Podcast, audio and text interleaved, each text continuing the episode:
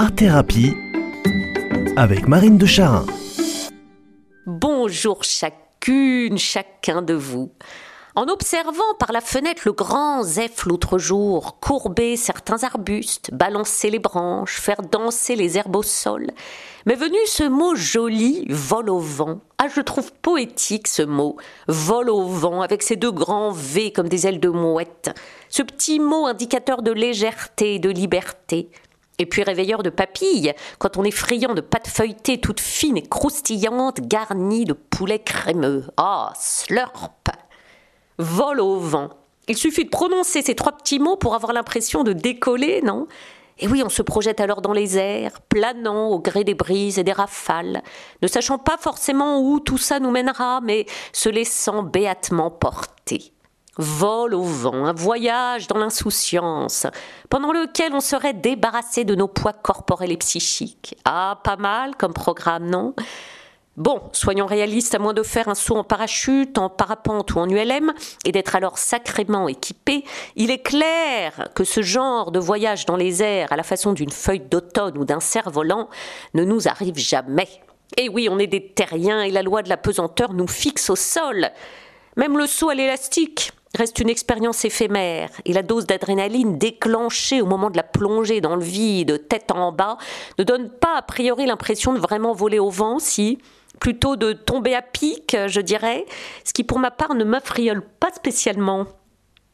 Bon, alors une fois que j'ai terminé de planer en regardant le vent, par imagination, je me suis questionnée sur cette envie irrésistible et pourtant antinaturelle qu'a l'humain de tous les temps de décoller du sol pour rejoindre les airs et s'approcher du ciel.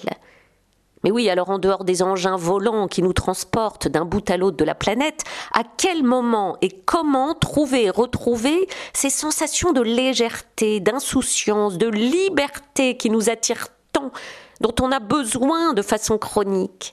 Mais oui, à quel moment vole-t-on au vent? Intérieurement, analogiquement au moins? Eh bien, pour ma part, j'ai ma petite idée. Quand on pratique un art, voilà le lieu éminent du rêve et du vol au vent. Et oui, la poésie, la chanson, la danse, quand ils sont pratiqués sans douleur et dans le respect de ses limites corporelles. Et puis l'art-thérapie, bien sûr. Et oui, l'art-thérapie est un espace et un temps de vol au vent, de retour au rêve, de retour à l'insouciance et à la liberté. Alors c'est vrai que quand on dit thérapie, à première vue, on ne pense pas vraiment insouciance et vol au vent. Mais l'art-thérapie, différemment de la psychologie en face à face, est justement l'art de soigner par le biais créatif et artistique, mine de rien. Et donc, dans un contexte de retrouvailles avec la liberté et avec notre part de rêve. Alors quand je dis liberté ici, je l'associe à la vérité, car c'est la vérité qui nous rend libres. Être libre, c'est être qui on est. Vaste travail sur soi tout le long de nos vies.